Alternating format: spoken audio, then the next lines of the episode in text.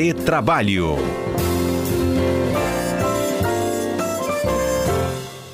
Vamos, Alberto Nemer, Cássio Moro, a mais um retrabalho nesta quinta-feira. Bom dia para vocês.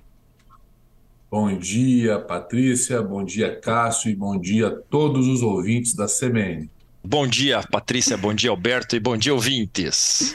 Vamos lá, então. A gente está acompanhando aí os desdobramentos daquele ato em Brasília no último domingo. A gente acompanha também a repercussão disso no país inteiro, no Espírito Santo não é diferente. Aí vem uma dúvida: muitas pessoas foram detidas em Brasília, é, mas empresas podem demitir um funcionário por justa causa ou não, só porque ele participou de atos golpistas, independente dele ser um dos presos lá em Brasília, né? Que a gente sabe que tem preso, a gente teve empresário preso aqui também, mas a pessoa é, participou do ato, voltou para casa tranquilo, mas é público que ela participa desses atos. Ou ela foi detida por conta desses atos. Ela pode ser demitida por justa causa ou mesmo sem justa causa? Patrícia, é, é um assunto que está palpitando bastante, né? É um assunto que vale o debate, vale o debate isento, né? É importante esclarecer aqui para os ouvintes. E, na minha opinião, de forma muito objetiva e claro, não cabe justa causa. Somente cabe de forma excepcional.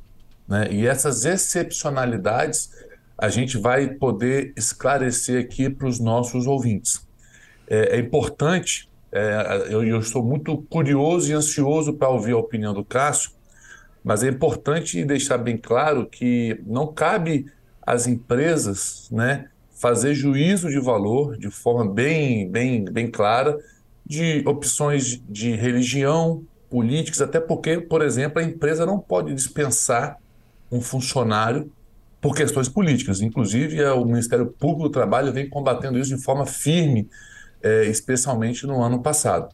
Mas antes de, falar, antes de falar das possibilidades ou não, quero ouvir o Cássio para a gente poder iniciar esse debate tão importante para a sociedade capixaba.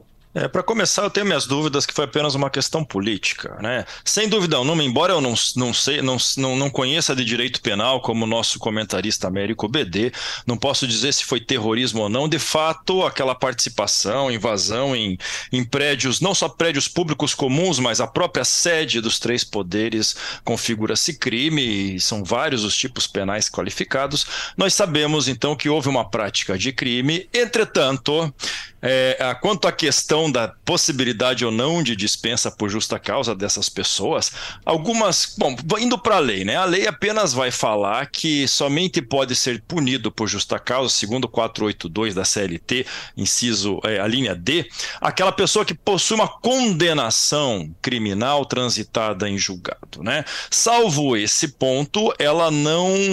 Pelo simples fato, não é nem tão simples assim, de ser condenada, de praticar o crime, ela não pode ser dispensada por justa causa, segundo é, esse inciso.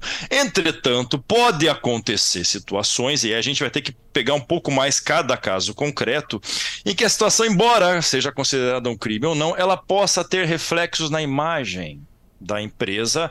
Então, digamos que a pessoa que apareceu lá na TV, na Globo News no domingo, quebrando uma obra de arte é, no STF, estava é, lá com alguma identificação, ou seja, aquela pessoa é a pessoa que é funcionária daquela empresa e vai linkar aquela imagem à empresa. Aí sim, esse trabalhador essa é uma hipótese, pode até ser dispensado por um outro inciso do 482, chamado é, é, mau procedimento, né?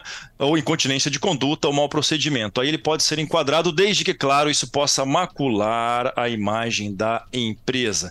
Existe um outro inciso, mas na verdade ele foi revogado, há muito está se falando agora, que está lá no 482, que é o parágrafo único, que diz que constitui igualmente é, justa causa para dispensa de empregado a prática devidamente comprovada em inquérito administrativo de atos atentatórios à segurança nacional. É um inciso que, na verdade, ele foi é, revogado por um. Por, é, é, foi, foi criado por um decreto lá na época do regime militar, em 66, foi revogado por uma outra lei, e essa outra lei depois foi revogada novamente. De qualquer forma, também esse, esse parágrafo único, é, os, os Os doutrinadores dizem que não se aplica porque não foi recepcionado pela Constituição, afinal, não pode se comprovar um crime por inquérito administrativo, mas tão somente é, por processo criminal. Então, existem algumas situações de fato que pode sim haver uma justa causa. Um outro exemplo não foi o que a Patrícia perguntou, né? ela, ela excepcionou, mas se a pessoa foi presa e ela foi presa, ela não pôde comparecer no trabalho na segunda-feira, na terça-feira, essa falta não é justificada. Essa é uma falta injustificada e, dependendo do histórico dele na empresa, ele pode sim ser dispensado por abandono de emprego. Alberto. É, vamos lá. Queria que é, ousa, uma ousadia minha, cara, discordar, porque eu, eu entendo que a prisão ela suspende o contrato de trabalho e por conta disso não, não, há, não cabe o, o desconto e nem a dispensa do, do empregado por abandono de emprego. E como muito bem disse o Cássio aqui, né, a, ele trouxe de forma bem clara as questões excepcionais. Né? E voltando à, prime- à pergunta da Patrícia, eu acho que vários ouvintes podem estar com essas dúvidas. Primeiro, deixar claro né, que todo que esse ato de vandalismo são extremamente graves. Né? Não há como é, ter qualquer tipo de, de forma muito respeitosa, de apoio a qualquer tipo de vandalismo, ataque às instituições. Né? E para isso, é, as pessoas devem, com base no devido processo legal, ser punidos né? na sua esfera privada. E normalmente, Patrícia, o que ocorre na esfera privada não, é, não pode não necessariamente de forma automática traz alguma consequência para o empregado na empresa.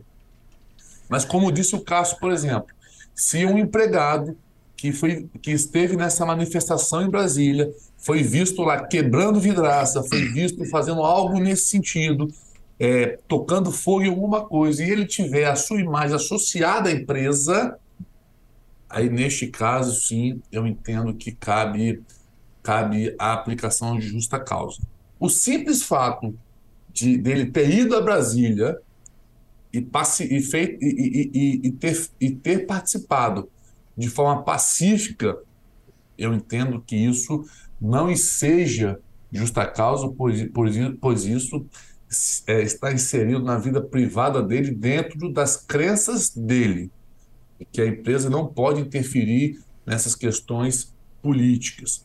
E, outra, e outro fato trazido importante, né, e eu tenho visto vários, vários é, operadores do direito do trabalho falando que pode ser aplicada incontinência de conduta, ou seja, a justa causa por incontinência de conduta.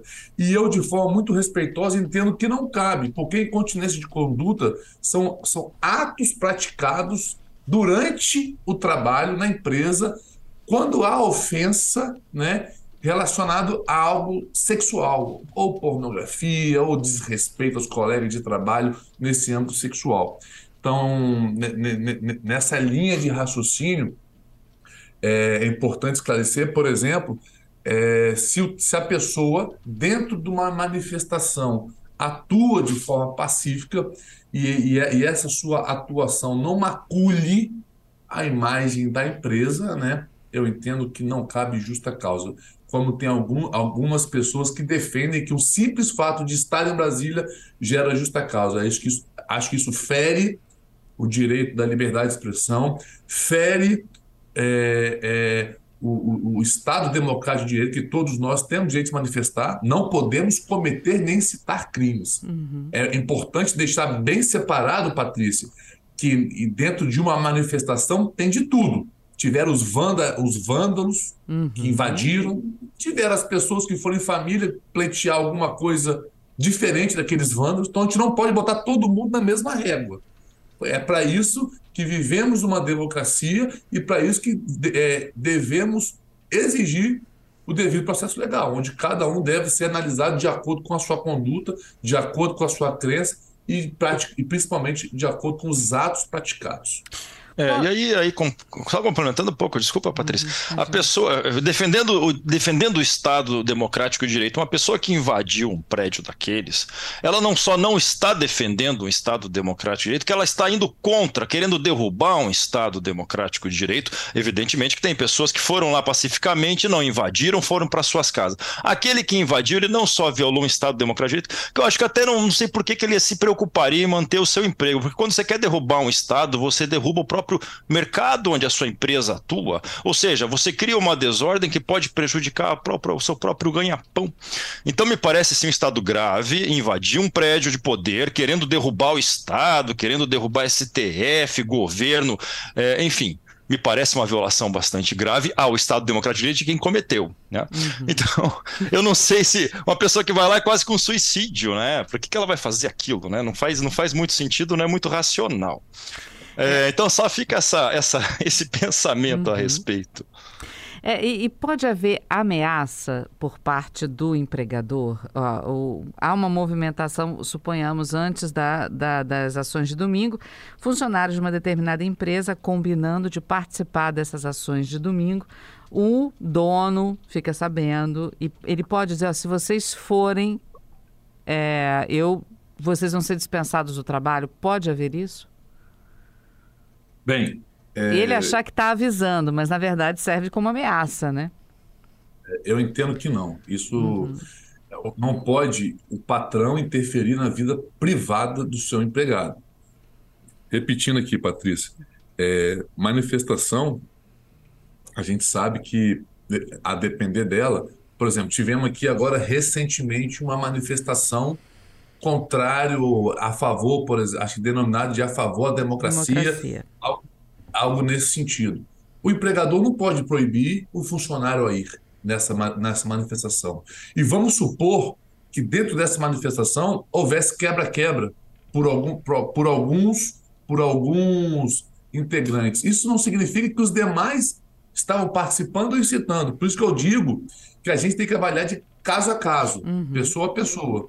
Então, as pessoas que vão com uma intenção ruim de criar o vandalismo, de, praticar, de, de, de, flertar com o terrorismo, de flertar com o golpismo e praticam isso, essas pessoas se aplicam o rigor da lei.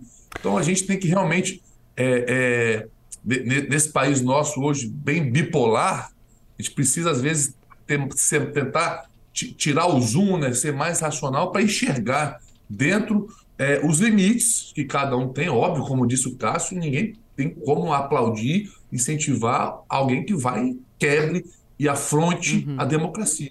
Né? Isso tem que ser punido não só criminalmente, como, ou, e, e, e, se for um trabalhador e assim foi identificado a sua empresa, ser aplicada a, a justa causa. Mas é. não se aplica a todos que foram, né? Uhum. porque outros foram lá com outros propósitos. E a gente tem que respeitar. Eu costumo dizer que a, a democracia, a democracia, ela permite a gente ser até um bobo que a gente quiser, que a democracia é isso, cada um pode ser o que, o que quiser. Só não pode flertar com crime uhum. nem com atos de golpismo.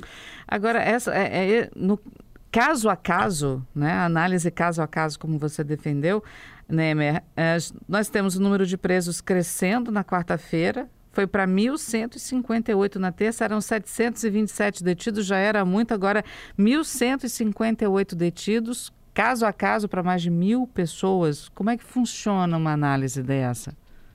É, para começar, é, é, Patrícia, é, a, a, própria polícia vai fazer o seu inquérito de caso a caso. Eles, vão, uhum. eles vão analisar caso a caso, isso vai para o Ministério Público caso a caso, sim, terá uma, milhares de ações criminais ali, se for o caso da conclusão positiva da, da, da, polícia do Ministério Público.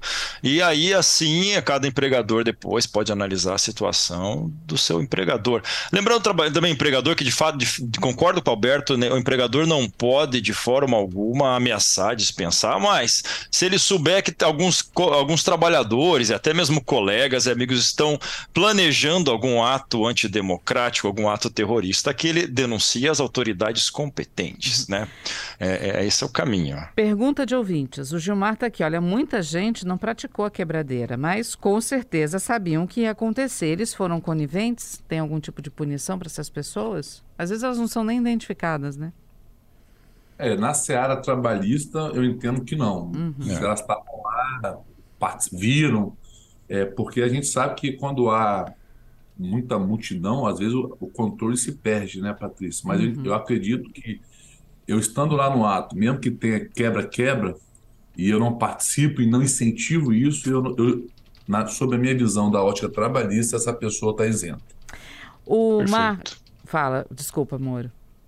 Não, concordei, perfeito, uhum. perfeito. Vamos lá. É... O Magno dizendo, olha, mas isso não é uma questão política, né? Eles cometeram um crime. A pessoa que participa de um ato antidemocrático tem que ser penalizada, demitida por justa causa e ainda pagar pelo que fez judicialmente. É a defesa dele. O Marcos desde tá... que condenada. Desde que desde condenada. condenada. Uhum. Desde condenada, pode ser demitida por justa causa, perfeito. O Marcos está aqui dizendo: olha, bom dia, o cometimento de um crime perante a sociedade já não é uma justa causa? E a empresa paga o salário do empregado preso que ele não demitir? Não, não paga, né? É, quando o funcionário está preso, independentemente da circunstância, o contrato, o contrato é suspenso. Então não cabe pagamento de salário, suspende, suspende-se o contrato de trabalho. Uhum. E uh, ser um crime perante a sociedade também não cabe justa causa.